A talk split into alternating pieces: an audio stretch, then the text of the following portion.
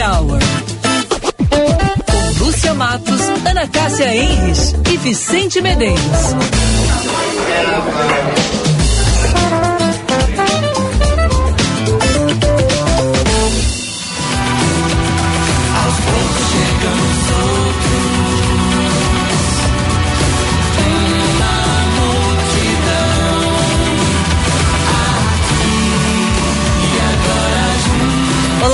Meus amigos. Muito boa tarde. 5 horas 3 minutos, 31 graus, um décimo a temperatura.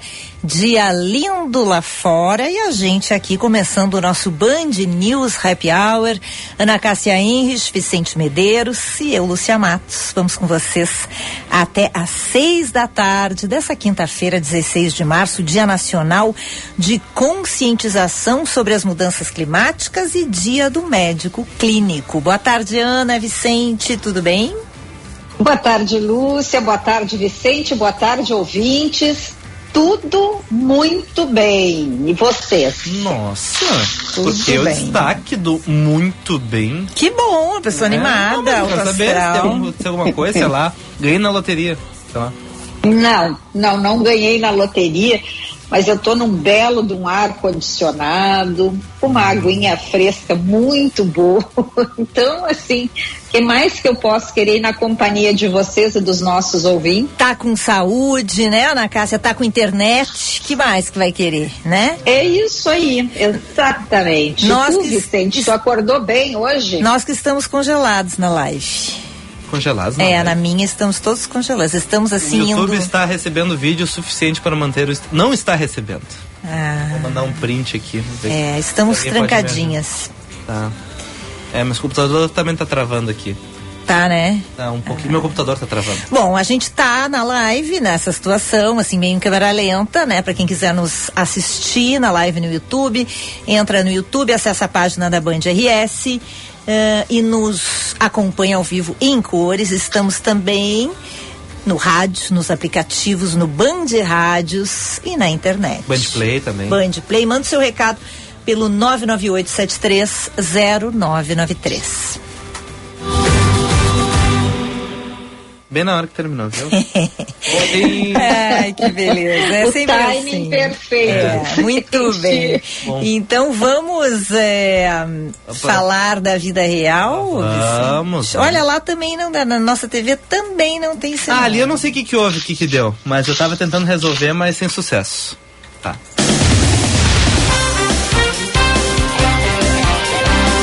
Bom, a Polícia Civil e o Ministério Público realizaram hoje uma operação contra a lavagem de dinheiro proveniente de crimes licitatórios e contra a ordem econômica e tributária. Este esquema teria movimentado 565 milhões de reais. Em judiciais foram efetuadas em Porto Alegre, Cruz Alta, Xangri-Lá, Capão da Canoa, Tramandaí, Tupã-Seretã. Maurício de Souza quer ser imortal da Academia Brasileira de Letras. O cartunista e criador da Turma da Mônica disputa a cadeira de número 8, que era ocupada por quem, Lucia Matos? Quem? Cleonice. Cleonice. Cleonice. Isso. Hum. Então ela faleceu infelizmente no dia 1 de fevereiro, aos 106 anos, a Cleonice Berardinelli. E agora o Maurício de Souza está na campanha. Ai, vamos votar. Se a gente pudesse votar, vamos fazer campanha para o Maurício Souza. Eu adoro o Maurício, adoro os gibis do Maurício, sou fã da turma da Mônica, acho que ele merece. Eu acho que sim. E o Frumento disse hoje, o nosso colega lá da Band São Paulo, parece que por ano ele o giro de turma da Mônica são 400 milhões de gibis. Tu acredita? Por ano? Não, eu imagino, eu adoro o Maurício de Souza, aprendi a ler com ele, uhum. mas eu não acho que a academia devesse. Mas ela tá mais pop. É, fazer. Não, não é isso que eu vou não. dizer. Eu não acho que, que deva ser em função de campanhas ah, políticas, ah, eleitorais, entendeu? Também acho estilo que, Mário Quintana. Acho que os critérios deveriam ser outros. Também Esse negócio de fazer campanha é, é, o Maurício Lobby. de Souza, em primeiro lugar, é que ele nem precisa fazer lobby porque ele é maravilhoso, né? Ele tá acima disso. Mas muitas pessoas vão para a Academia Brasileira de Letras, mais, na minha opinião, mais por lobby do que por merecimento. Tu acha? Eu acho. Tu acha que a Fernanda Montenegro foi pro lobby? Não, Fernando Montenegro não, não acho. Tu quer, vai, vai citar um por um? Quer, pode passar. Não, não, não, não, não. Podemos falar de um Perguntei por um. um, perguntei só um. Sarney, por exemplo. Ah, Sarney, tá, tudo não bem. acho que Tá. merecesse. Um a um.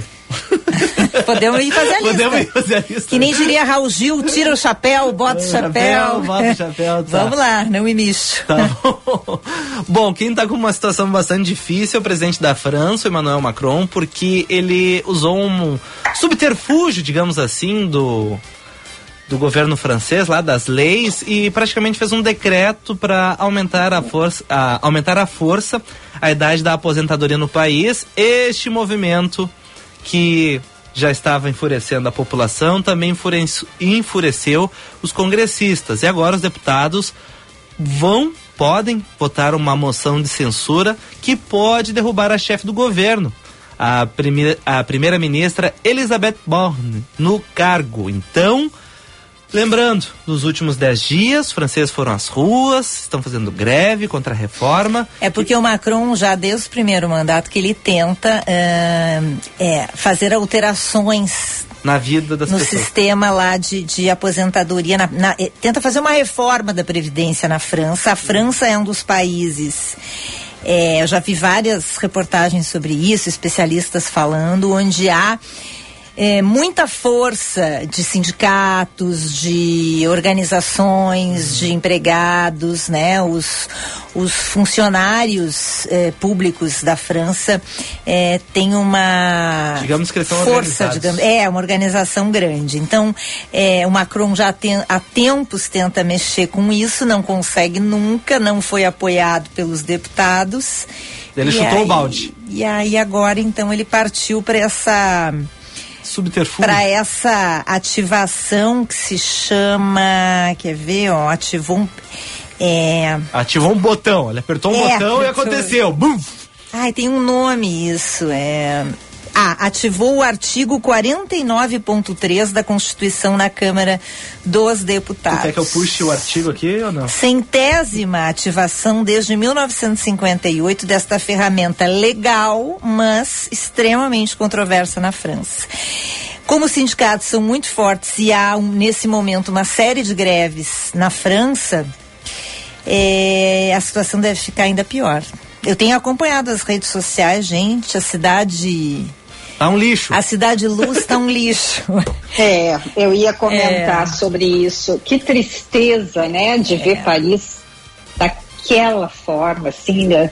nossa, gente, é, nem parece verdade. Que coisa muito triste. Comentei hoje, inclusive, falei com a nossa amiga em Londres, a Fernanda Zafra, aliás, até no- na semana que vem, dei uma falada com ela, ela tem que entrar para nos falar sobre a coroação do, do, do rei Charles, né? Do, do rei, que já estão lá no- nos preparativos e estávamos comentando justamente sobre a França, né? Ela disse que também está acompanhando e está muito perturbada, porque a Fernanda, como a Lúcia Matos, apesar de morar em Londres, ama Paris e está muito triste também com o que está acontecendo com a cidade. É, tá bem complicado. Não é fácil, né? Não é fácil.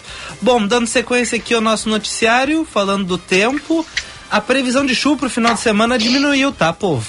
Seguiu bastante calor, 33 graus a máximo nos próximos dias, mas aquela possibilidade de chuva já diminuiu, diminuiu. Aqui já parece parcialmente nublado no sábado e no domingo, tá? Tá bem, Vicente. Tu, tá tu sempre te protegendo, né? Dos erros. Não, eu só estou lendo o que está aqui, o, o meu, o meu, meu mapa. É. Meu mapa do tempo, meu mapa meteorológico. Eu leio o que ele me diz. Buscando hoje nos via satélite. Via satélite. Hoje ele me disse isso e eu estou lendo isso. Tá bem. Amanhã o oráculo, do oráculo- tempo. Oráculo do tempo. Ah, muito bem. Hum, muito bem, muito bem. Bom. Eu comprei até uma sombrinha nova para esperar Ah, então foi isso, Vicente. Ah, Porque viu? eu, quando compro guarda-chuva ou galocha, fica um mês de seca que não chove nunca. Mas tá comprando Ah, eu vi então, uma hein? sombrinha que eu Não, me encantei. Ela é, ela é toda pitipuá, toda de bolinha verde com bolinhas brancas. Achei uma gracinha de tá. A chuva tá chegando, vou, vou me dar de presente. Tá aí, ó. Que beleza. Não sei quando eu vou agora estrear a minha sombria. Olha, eu tenho vários assuntos importantes para tratar. Relevantes. Ah, Relevantes. É, a minha sobrinha não é importante. Tá Relevantes. Tem inclusive é, flexibilização do uso de máscaras no Japão, a venda de passagens aéreas por duzentos reais, Daniel Alves, o fim do casamento, mas eu, para É, mim... Essa do, da passagem sabe que é roubada, não, te, não entra nessa. Pra ti, né? Não, Pra é, é, ti, é né? roubada. É Tem roubada. gente que vai viajar. Vicente. Lúcia, o ministro França já até recuou dessa fala. Vamos ver. Ele já quis empurrar para as empresas. Mas eu não posso deixar. Para mim, assim, a prioridade é a nossa família britânica, porque vários jornais e revistas afirmando que o biógrafo da família real revelou que Hum, a vida doméstica entre quatro paredes de Kate William é um barraco só. Eu fiquei chocada, porque eram para mim um modelo de educação, é que só olha o Instagram. de O elegância. Instagram nunca, nunca fala a verdade. Não, gente, é um negócio, diz que eles quebram o pau e até jogam objetos. Ah, é? É. Mas eles não jogam peteca, assim, por isso que é o objeto, assim, É, será que eles jogam, como diz, assim, objetos contra, contra cis? Um contra o outro? Não, contra o outro. O segundo biógrafo da realeza, Hum, Tom Quinn, no livro Gilded Youth, An Intimate History of Growing Up in the Nossa Royal Family, tá? O Vicente vai repetir. Ele é especializado em família real e ele conversou com diversos funcionários e próprios, e, e inclusive com membros da, da realeza para descobrir mais sobre a vida privada. E segundo ele, apesar de ambos parecerem pessoas super calmas, eles costumam ter brigas terríveis. Terríveis. E jogam coisas um no outro. nossa. Tá?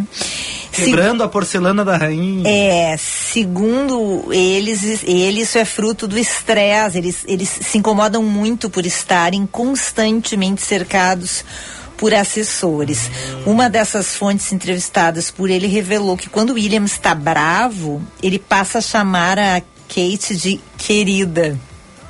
Hum, é um Será que código. ti- É um código. Será que é tipo assim, Honey. meu anjo, É, minha acho flor? esse é tipo um melzinho assim, honey, honey. Além disso, sinais de aborrecimento podem ser detectados na sua voz. Ó, ó. Por outro lado, Kate tenta apaziguar. A, a- apaziguar. Ela chama o marido de baby Tá. e o, e o William chama ela de duquesa de Doolittle, que é um trocadilho com as palavras do Little. Uhum. que teria a ver com o suposto comentário da rainha Elizabeth anos atrás, teria criticado Kate por ela não ter tido uma carreira antes de casar com William. Cruz. Bom, e ela chama o marido de careca, viu, Ana Cássia? Mas ele é? O que, que vai fazer? Essa aí eu achei, ai Ah, não, mas vou- olha. Não vou chamar de careca porque ele é careca. Ai, ô Vicente, imagina quando ela tá braba e diz assim, Careca. vem cá, meu carequinha. É, mas o cara é, o que que ele vai fazer, gente? Chateado? Não, tá tudo bem. Ah, mas Não, eu não sei, né? o Os homens, enfim, são carecas, mas não gostam de ser chamados de careca. Olha, Agora, eu, eu na minha casa é o seguinte, ó. Quer saber que o negócio não tá bom pro meu lado? É o Meneghetti me chamando de Lúcia. Lúcia, eu quero falar contigo. Ai, daí eu já sei. Bateu o carro. Aí assou a minha batata. Isso. E na tua casa, ô Ana Cássia, como é que é? Quais são os sinais? Os sinais é Ana Cássia. Hum, viu? Ó, o nome composto. Contigo é Luiz Vicente? Não, não, é o Vicente. Vicente. Ah, então é tudo É. igual, né? É, porque chama. É que também tem o tom, né? Não é assim o Vi- Vicente. Não, é um negócio assim, Vicente. Olha só. É um negócio É, mais... o meu é. Quando tá tudo bem, é mimosa. Oh, Mimosa, Ana Cássia. nome de vaca? É, não me chama. Nome de vaca. É. Uma holandesa bem bonitinha, branca e preta. Queridinha. Mimosa, bom dia, Oh. tudo bem? Eu digo, tudo bem. Eu faço beleza. pé. Quero só ver como é que é com os ouvintes. Quero saber como é que é o negócio na casa de vocês. 998730993. Agora eu concordo um pouco com eles. Tu imagina 24 horas ter, Ai, ter alguém sempre disponível pra ti te irritando. Precisa de alguma coisa. Pô, mas que negócio chato, cara. Não, o, pre- o, pre- o Ah, Não, eu precisa. ia- Vicente, é, o tá precisa falando, de alguma coisa eu ia adorar. Eu ia, nossa senhora, imagina alguém pegando de manhã, tu acorda, primeiro te leva o café na cama, depois bota o chinelinho, te traz, aí tu só faz assim com os bracinhos, aí vem uma moça lá, uma- enfim, e te bota o penhoar pra tu levantar. E aí dá, lavar a vou língua. procurar no dicionário. O que que é o Procura penhoar? aí, penhoar. Eu não sei penhoar, eu não sei o que, que é. Ô, Ana, tu pode me dizer o que, que é um penhoar, que não é do meu tempo. Penhoar, meu Deus. Tá, e tu sabe o que, que é um hob de chambre, Vicente? Tá, então? o chambre sim, o chambre eu já usei. Não, não é, não é chambre, é Tá. hob de chambre. Ah, né? Para ser um pouco mais chique. É, é mais ou menos a mesma coisa o penhoar. Ah, Só que o tá. penhoar, ele é um pouquinho assim, geralmente é de um tecido um pouquinho mais leve, mais delicado, mais assim, Pro verão. esvoaçante. Não, pe- é. Penhoar é, transparente, Ana Cássia. É, aí penhoar é coisa de sacanagem, eu acho. Ai, Lúcia. É, eu. Que isso? Eu que isso? 5 e 18 da tarde, tu falando uma coisa dessa? É, não falei nada. Não, 5 e 18. Olha. Quanta bobagem. Tá, vamos falar de coisa séria. Tá, então. vamos lá. A Ana Cássia tem uma pesquisa, mas eu tenho um negócio pra dizer bem interessante, viu? É uma- É uma pesquisa Então, também. Achei bem interessante. Diga. É, Hoje a gente vai conversar, né, daqui a pouquinho com o professor Guilherme Tres, pró-reitor acadêmico e de Relações Internacionais da Unicinos. Vamos falar um pouquinho dessas mudanças, das tendências na área da educação. A gente estava falando também essa semana sobre as relações de trabalho, né, é, com a CEO da Happy House, as mudanças e tal. E saiu uma pesquisa agora de uma consultoria, uma consultoria de recursos humanos que constatou que 80% dos profissionais que pediram demissão durante a pandemia gostariam de não ter tomado esta decisão, se arrependeram. Entre os membros da geração Z, a porcentagem é ainda maior, alcançando 89%. Agora eu me perdi, Vicente. Qual é a geração Z? A tua? Acho que é a minha. Tem que chamar o professor Dado Schneider, né? Mas é, entre os membros. Mas vocês não se arrependem de A nada? geração Z pós-milênio, que é a definição sociológica da geração de pessoas nascidas, em média, entre a segunda metade da década de 90 até o início de- do ano de 2010. Tá, então não é tu. É, no- se for 95, já não sou eu. Não, não é. Não Então é. Eu sou milênio. É o meu filho. 95. Não, essa geração AZ não se arrepende de nada. Eles são. Estão sempre certos, não se arrependem. Então, mas olha. Que- ó, olha o raciocínio deles. A questão é que na hora estava dando vontade, por isso tem que fazer. Sim, Tu Não claro. pode estar errado em É vida louca, decisão. sem Não, não é consequência. vida louca, é só porque naquele momento era a decisão certa. Tá, mas é que a vida não é apenas o momento, né? A vida, ela, ela tem as consequências. né? Uma decisão que tu toma hoje terá uma consequência. Não, não tô julgando se a consequência Uhum. será boa ou não será boa. Mas toda, toda decisão que tu toma, por exemplo, com 20 anos, vai ter uma consequência depois. Com 30 anos, vai ter uma consequência. Tu vai decidir, vou ter filhos ou não vou ter filhos. Vou mudar a minha carreira, não vou mudar a minha carreira toda a- vida é feita de consequências das decisões que a gente toma. É que a Enfim. decisão certa é quando a gente toma, né? Não, não existe decisão certa. O que existe são as consequências da decisão. Agora, aqui é surpreendente porque eles, essa geração que é a geração que não se arrepende de nada, quase 90% das pessoas se arrependeram dessa decisão. A maioria pretende recuperar o, o o antigo emprego e quase metade diz que está mais difícil conseguir uma vaga. Pois é, isso quando eu também recebi essa pesquisa, me chamou muito atenção é esta recuperação. Eu pensei o seguinte, ok, né, alguém pediu demissão, eu sou o líder, a chefe. Se o carinha ou a menina, enfim, é muito bom que faz, eu vou repensar. Se eu tenho vagas, eu acho que eu daria, eu traria de volta, entendeu? Porque também teve um, um aprendizado aí nessa essa outra escolha, né, de viver a vida viajando, fazendo mochila e trabalhar lá no, em Portugal, fazendo home office e atendendo aqui. Enfim, eles fizeram vários movimentos nessa geração. Eu, só que as vagas elas foram preenchidas nesse período, porque a fila anda, né? As empresas precisavam também de gente. Então, as empresas não iam ficar esperando os bebezinhos aí voltarem. Complicado isso. É, bem complicado. E a gente já conversou muito aqui, né, gente? Quer dizer, era uma outra perspectiva que se tinha na pandemia. É, ao mesmo tempo que praticamente, praticamente não existia, assim, no, na, entre as pessoas que eu me relaciono, não existia trabalho remoto. Isso foi uma coisa, na minha bolha, que aconteceu, surgiu com a pandemia. E se tinha uma ideia de que isso ia ficar para a maioria das empresas. E não ficou, né?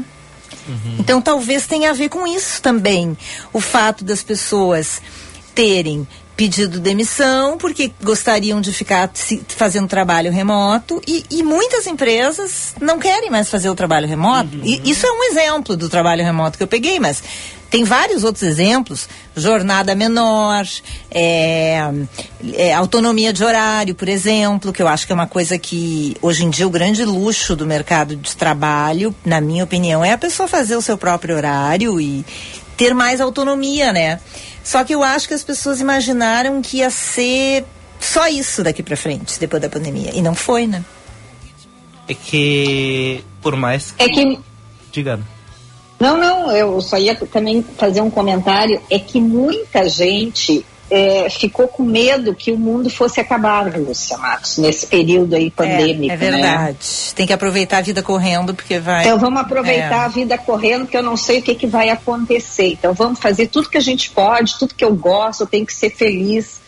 É, eu acho que deu muito desespero e, e agora tem muita gente também né, passando aí por esse perrengue que tu está falando. E hoje eu estava conversando com uma pessoa, com um profissional que trabalha com, é, enfim, com doenças mentais, que faz, que, que atende, um psiquiatra, e, e ele estava comentando que nunca assim teve tanta procura com fila de espera, porque as pessoas estão muito uh, desesperadas, né, para por causa de, de falta de emprego, mas também porque ficaram perdidas com toda essa situação. As pessoas não sabem onde que elas estão, a, a, a que mundo, a que universo elas pertencem. Uhum. Porque não é. aconteceu o fim do mundo. É. Né? Teve a pandemia, enfim, passou e teve muitas projeções. Nós mesmos é. ouvimos vários especialistas que diziam: ah, a, a a educação vai mudar para sempre. É. O, não vai mais ter, uh, as empresas vão, não vão mais uh, ter salas, né? Não vai mais ter escritório. Agora todo mundo vai trabalhar de casa, nunca mais vamos voltar. E está tendo um movimento contrário. A gente está vendo São Paulo, que é o centro né, dos negócios do país. Claro, talvez teve, teve, teve deslocamentos de áreas, né? Mudanças de bairro, mas os escritórios, os pré lá para, uh, enfim, para as empresas se colocarem, tá tudo cheio, tá tudo voltando como era antes, enfim, então a coisa não era como se projetou, sabe? É, e se a gente avaliar também a, a, as demissões que estão ocorrendo em massa nas big techs, né? Que são é, cada, cada dia, cada semana tem um anúncio novo, né, de demissão nas, nas empresas de tecnologia, fica pior ainda a situação. Tem um ouvinte perguntando se esse estudo foi feito no Brasil. Não, ele foi feito em vários países, não especifica os países. Nós podemos ir para o intervalo? Ana Cássia tinha uma pesquisa, Ana Cássia, ah, tá. né? Eu dou amanhã, tá? Porque o nosso, acho que nosso convidado já está nos esperando, então. Ó, a etiqueta vamos... manda não deixar na recepção, né? Tá bem. Tá bom outros times outros risos. Eu estava aqui o tempo todo, só você não viu. Só por hoje não quero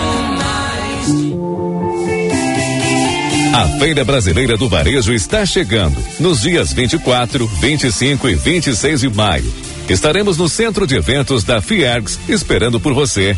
Acesse o site feira brasileira do varejo.com.br e garanta o seu estande. Você não pode perder essa oportunidade incrível de fazer negócios na maior feira de varejo do país.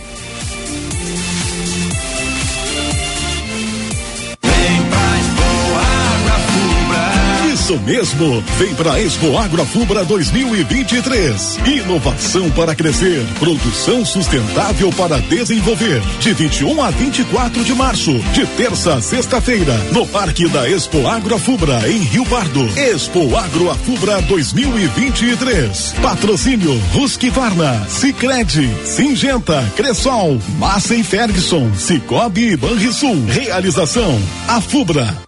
Educar é um ato de amor. Ouça o que diz Suzy, mãe atendida pela LBV. É isso que a LBV ensina para meus filhos: ter educação e amor com os próximos. Quem ama e cuida, sonha e realiza junto. Eu me sinto muito feliz que meus filhos estão na LBV, estão sendo bem tratados, bem alimentados. Garanta um futuro melhor no presente. Quando a LBV ligar, diga sim.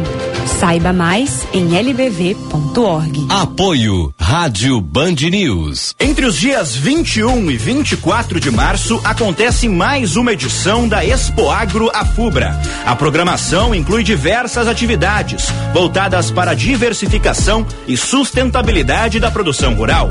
Em 2022, a feira bateu recorde de visitantes, com 180 mil pessoas. Então não perca esta oportunidade. Venha com a Band conferir as novidades deste evento. Expo Agro Afubra 2023, de 21 a 24 de março em Rincão del Rei, Rio Pardo. A entrada é gratuita. Você está ouvindo Band News Happy Hour. 5 e 29, 29 graus, 9 décimos a temperatura. Estamos de volta com o Band News Happy Hour. Você está preparado para se conectar com as principais empresas do ecossistema de inovação e empreendedorismo global? Participe do evento que pode mudar o rumo do seu negócio. South Summit Brasil 2023, de 29 a 31 de março. O Grupo Bandeirantes estará presente com uma programação especial nos três dias do evento com boletins e programas especiais. Sal Summit Brasil de 29 a 31 de março no Cais Mauá, ingressos à venda com realização governo do Rio Grande do Sul. A Secretaria de Segurança de Porto Alegre intensificou o patrulhamento na cidade para coibir furtos de fios. Mais de 20 agentes da Guarda Municipal participaram da força-tarefa e abordaram suspeitos nos bairros Centro Histórico, Cidade Baixa, Independência, Rio Branco, Praia de Bela, Santana, Floresta e Azenha. Ibanez Rocha está de volta como governador do Distrito Federal. Ele havia sido afastado do cargo no dia seguinte aos ataques golpistas do dia 8 de janeiro em Brasília. Em sua primeira coletiva, Ibanez afirma que os ataques golpistas foram resultado de um apagão geral. Subiu para 21 o número de mortes em uma explosão em uma mina de carvão na Colômbia. O governo anunciou hoje que achou 10 pessoas que haviam ficado presas na mina. Outras 11 morreram na, na, no momento da explosão que ocorreu na quarta-feira.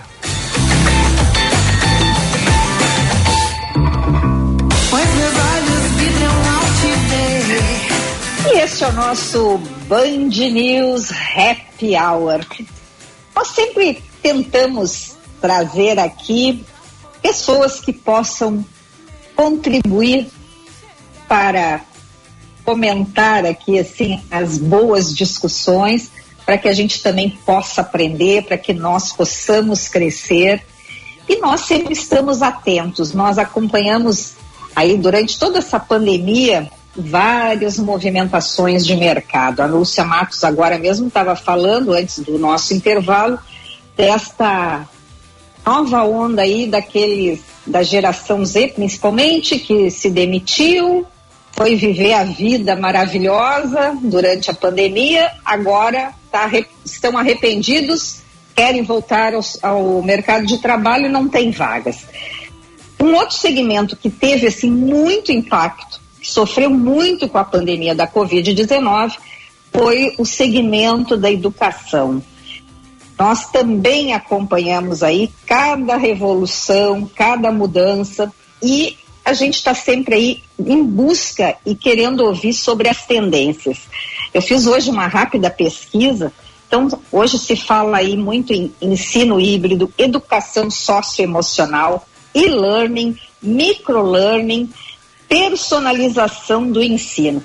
Para conversar conosco sobre tudo isso, nosso convidado é o nosso também querido ouvinte aqui do Band News Happy, do Band News Happy Hour, o pró-reitor acadêmico e de relações institucionais da Unicinos, o professor Guilherme Três. Professor, muito obrigado primeiro por aceitar o nosso convite e pela sua audiência. Ficamos muito felizes em saber que o senhor nos acompanha também aqui de vez em quando. Muito obrigada. Ana Cássia, obrigado. Eu agradeço o convite de vocês para estar aqui hoje no Happy Hour.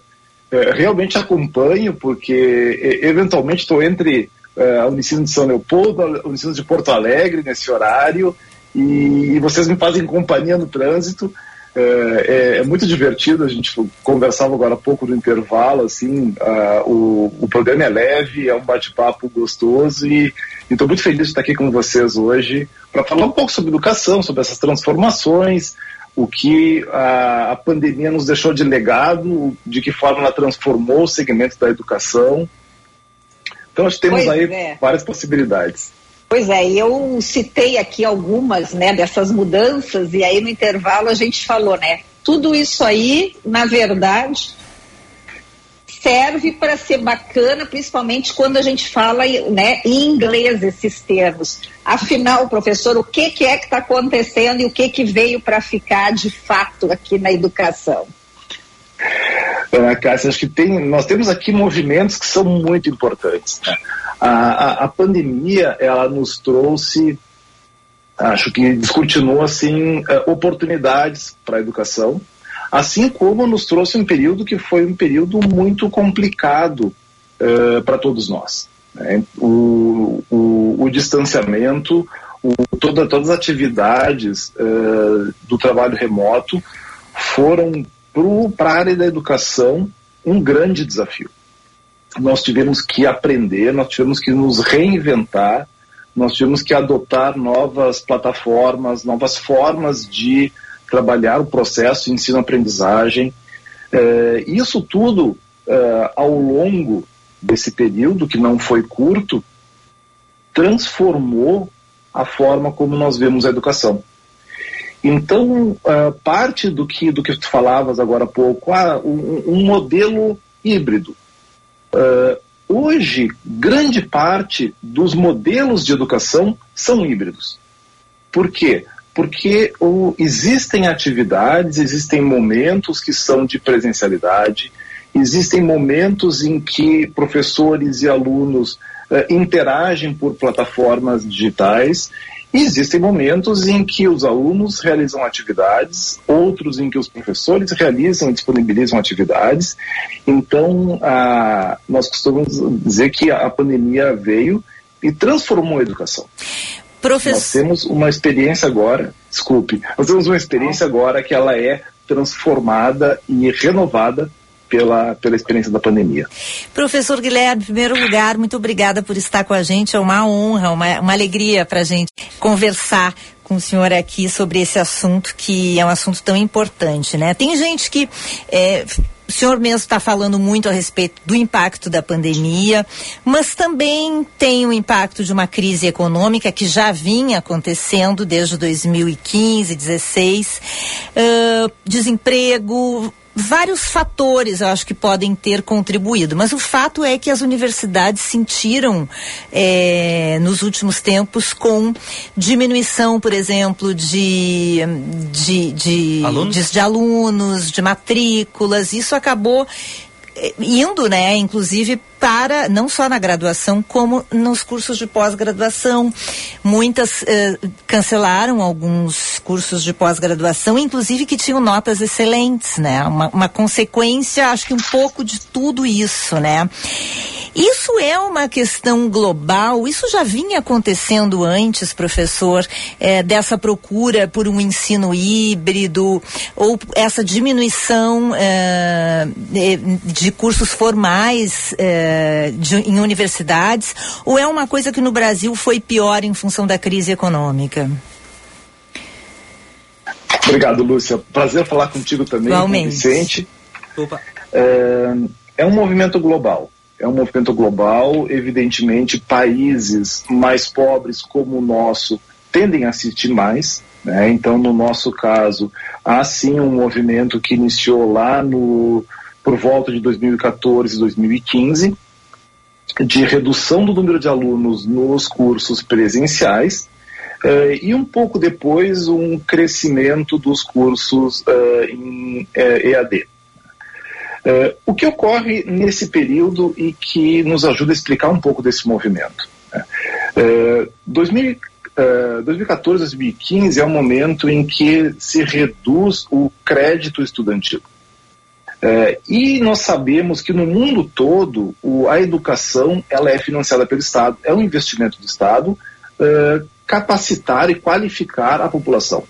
Então, naquele momento, houve uma redução drástica do, do investimento de créditos estudantis, financiamento, o FIES.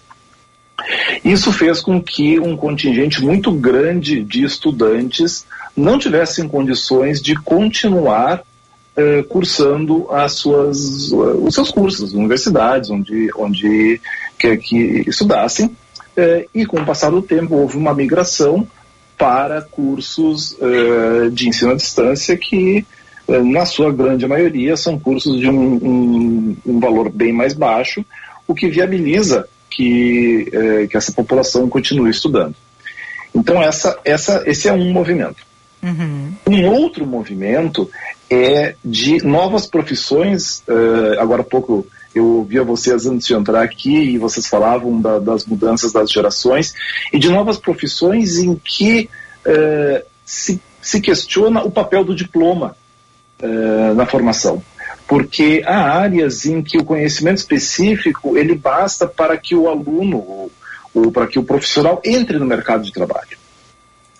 Agora, é uma perspectiva, hum, nesse ponto, de curto prazo. O profissional entra no mercado de trabalho e depende dele a, poss a possibilidade de crescimento profissional. Sim. Então, uh, o, o que um, uma formação uh, universitária traz, que é um arcabouço, toda uma estrutura de uh, aprender um processo de aprendizagem,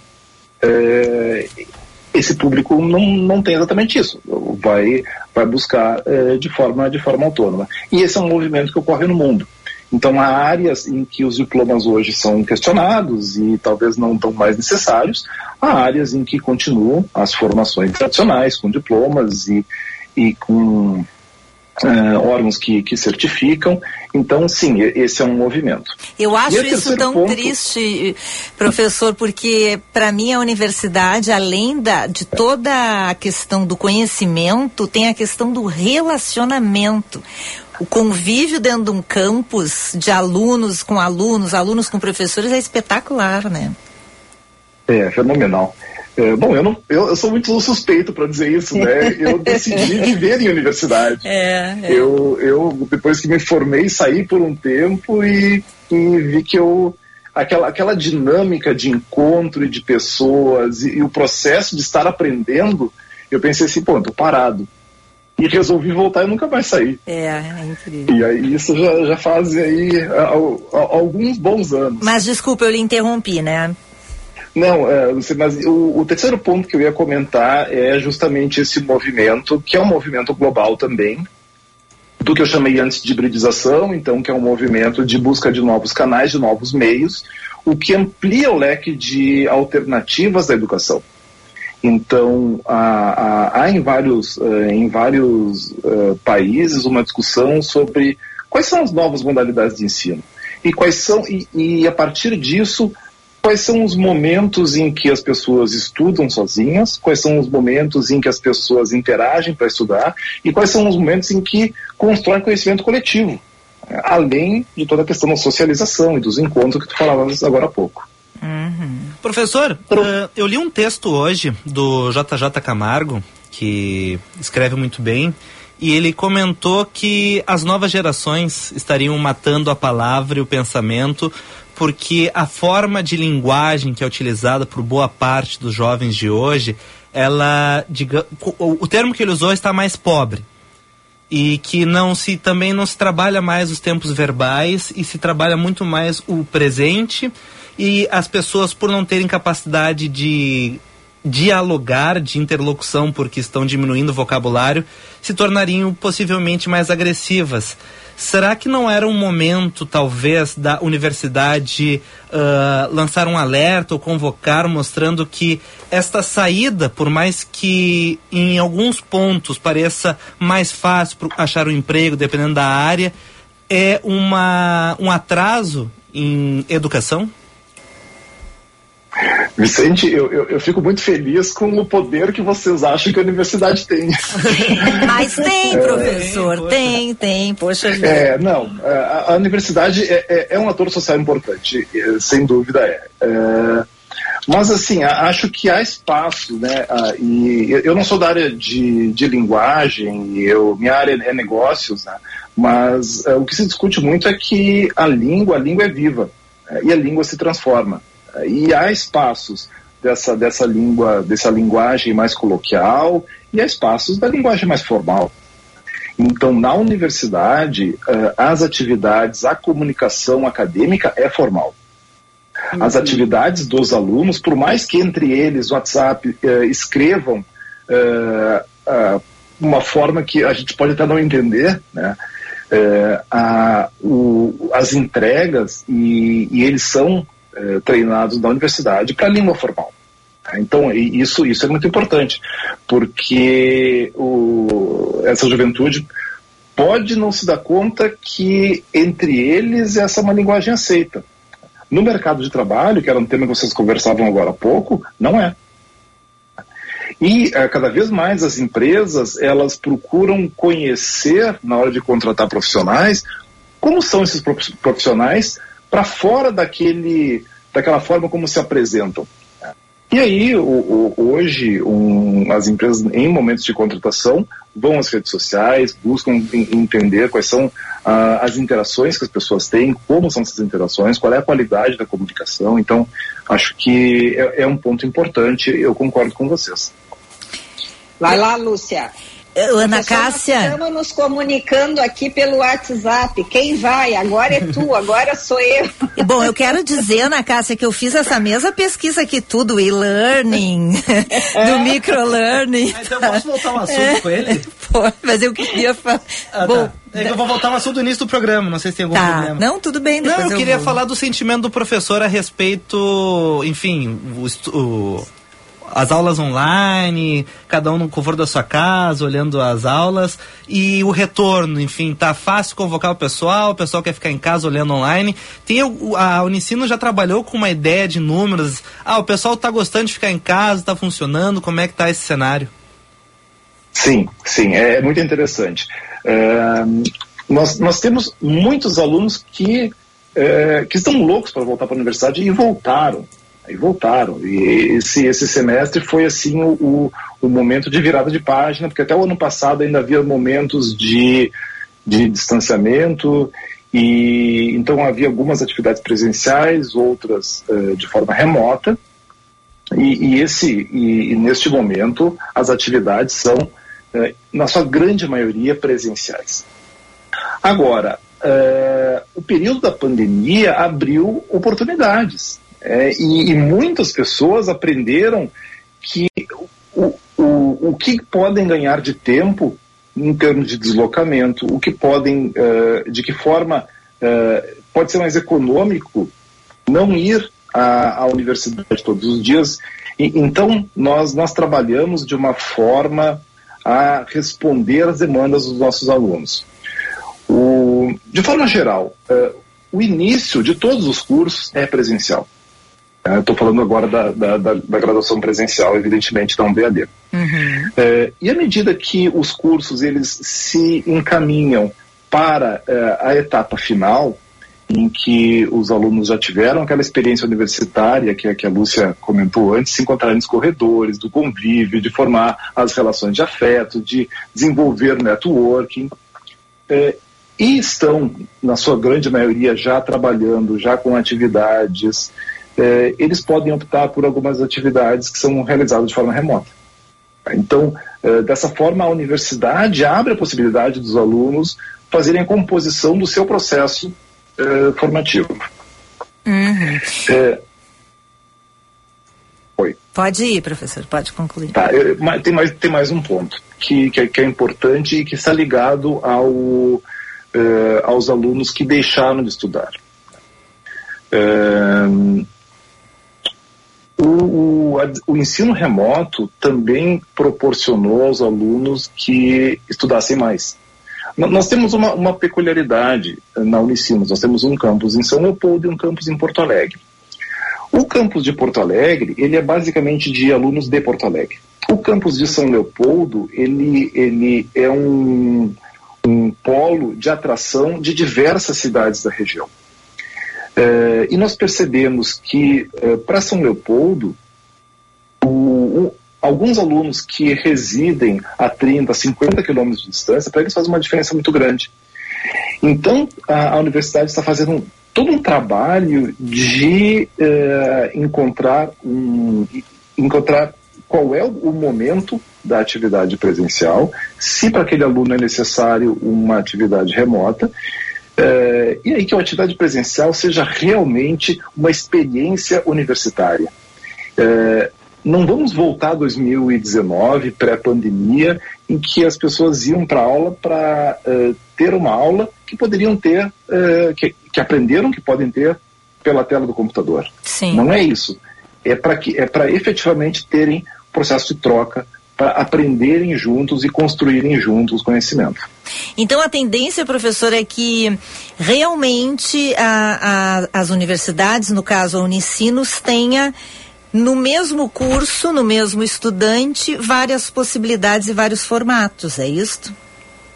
Que o aluno possa fazer algumas escolhas ao longo do curso, é, de forma que isso enriqueça o seu processo de formação.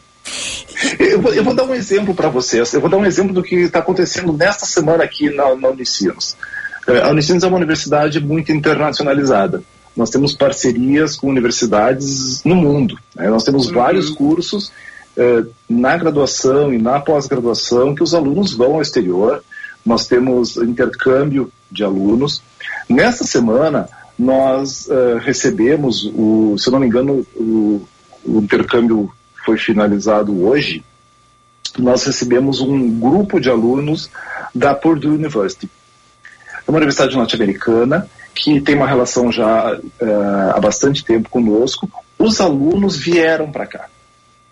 Passaram aqui uh, cerca de 10 dias tendo uma experiência de imersão na universidade, tendo uma experiência intercultural, evidentemente, conhecendo o Brasil, conhecendo e, e, entendendo o contraste entre a vida no Brasil e a vida nos Estados Unidos. É, mas eles fizeram uma, uma atividade que é muito interessante, que se chama Global Solutions, em que os alunos daqui, os que vieram da Purdue, junto com os alunos da Unicinos, eles trabalharam na solução de problemas. E não trabalharam isoladamente, porque os dos Estados Unidos estavam conectados e eles estavam interagindo, o grupo daqui com o grupo de lá. E realizando uh, desafios, fazendo uh, trocas de experiências uh, e construindo laços. E agora, no próximo semestre, com que os nossos alunos irão para lá, eles já tiveram parte dessa experiência, já conhecem parte dos alunos, e, e esse foi um grande ganho que nós tivemos com a transformação digital que veio com a pandemia. Porque nós aprendemos que nós podemos, por exemplo, na universidade, trabalhar a internacionalização, não necessariamente indo ao exterior uh, o tempo todo, mas estabelecendo canais em que uh, a, a, experiência e o convívio dos alunos ele, eles ocorrem ao longo de um semestre todo.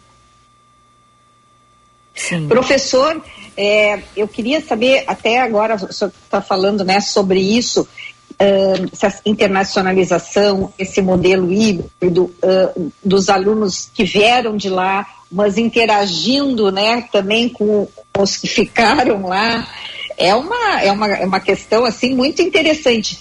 Agora, a gente viu ali que no início da pandemia, quando começou esse modelo, digamos, uh, online mais forte, que não era que não bastava o professor ficar na frente de uma câmara, né? De uma câmera, aliás. Agora eu falando câmara tá ótimo. Na, à frente de uma câmera. Uh, o que, o que, que vocês tiveram que fazer? O que, que aprenderam com tudo isso? E que tipo de investimentos tiveram que fazer para que essas aulas possam realmente despertar interesse e que o cidadão aqui do outro lado não desligue e não deixe o professor falando sozinho, hein? Muito bom, muito bom. Bom, foram diversas as iniciativas. Né? Eu acho que nós temos. Uh, primeiro, nós tivemos assim um grande desafio foi, que foi de infraestrutura. Uhum. Ah, então, a disponibilização, a, a, o fato de nós termos conexão, de nós termos uh, computadores, dos alunos terem a possibilidade de, de interagirem. Uh, e uh, para aqueles que não tinham, a universidade emprestou equipamentos. depois nós, nós, tivemos, durante o ano de 2020 e o ano de 2021, Uh, os dois anos nós tivemos um nós temos na universidade atividades que, que uh, denominadas formação docente. Ocorrem todo todo todo semestre é o momento de se pensar o, a prática uh, pedagógica e, e, e, de se produzir isso e compartilhar experiências. Isso ocorreu semanalmente ao longo de dois anos o que normalmente seria uma vez por semestre. Uhum. E, e, foi muito interessante porque houve uma, uma troca de experiências, uh, formas de engajar e de acompanhar os alunos, porque o grande, o grande desafio foi o acompanhamento do, da aprendizagem dos alunos. O grande. Uh, manter os alunos engajados e fazer como nós estamos aqui de câmera aberta. Uhum. É, porque é, haviam as mais é, diferentes situações é, da, por, parte, por parte dos alunos.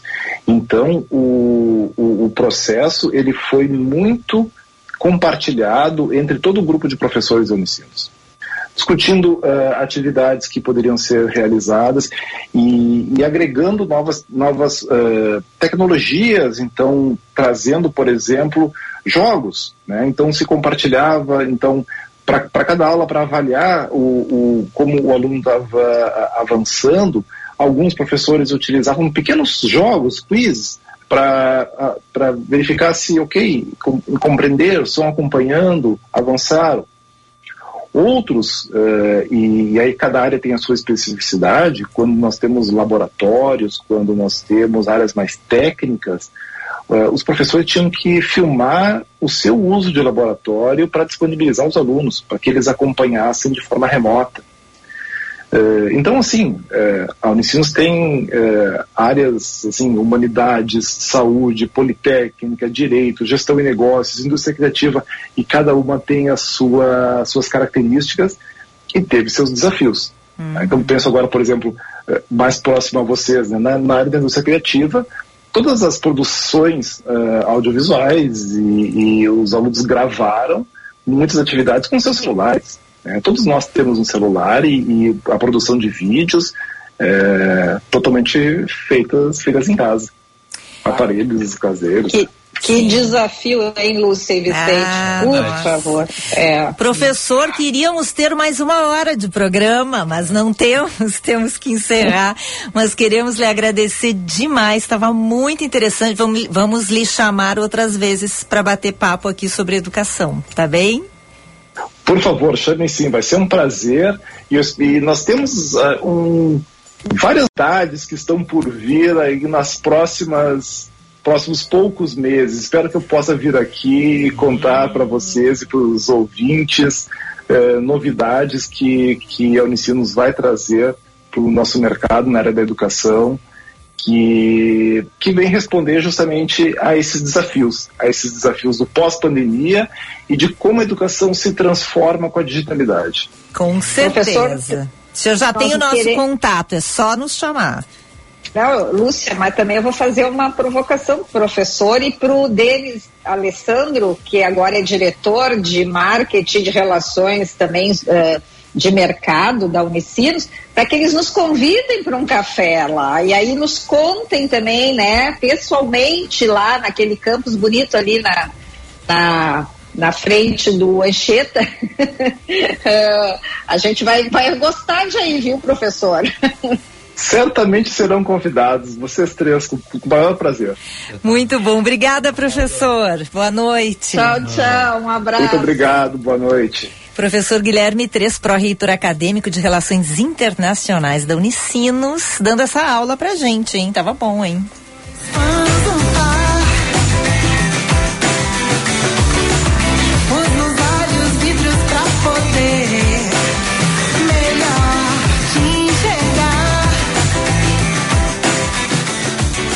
O verdadeiro interesse em algo é transformador. Quando há interesse, o desenvolvimento acontece. Desenvolver pessoas significa encontrar soluções que atendam seus interesses. O ICP desenvolve pessoas e facilita negócios, de forma individual, em grupos, para pessoa física e empresas. Agende uma conversa de descoberta para desenharmos sua trajetória de desenvolvimento profissional ou para sua empresa. Siga arroba ICPPoa e www.noicp.com.br.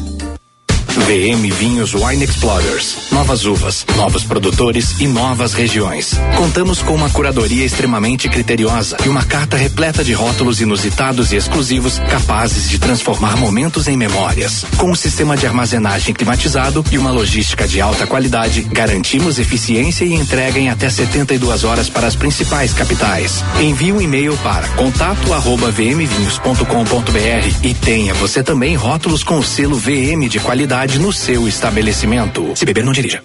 Você está preparado para se conectar com os principais players do ecossistema de inovação e empreendedorismo global? Então não perca o Salt Summit Brasil. A primeira edição criou conexões entre startups, empresas e fundos de investimento do mundo todo. E a cobertura é aqui, na Band TV, Band News FM e Rádio Bandeirantes. Salt Summit Brasil, de 29 a 31 de março no Cais Mauá. Ingressos à venda. Correalização Governo do Rio Grande do Sul. Você está ouvindo Band News Happy Hour.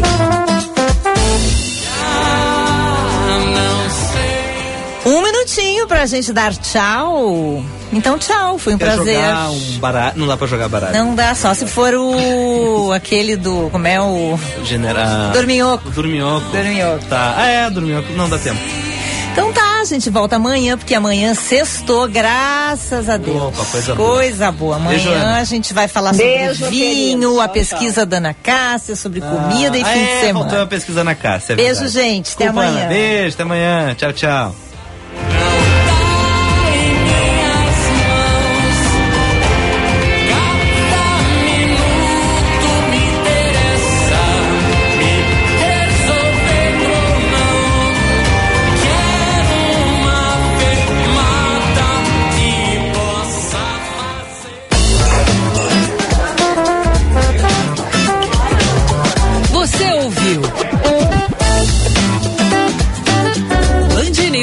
Happy Hour.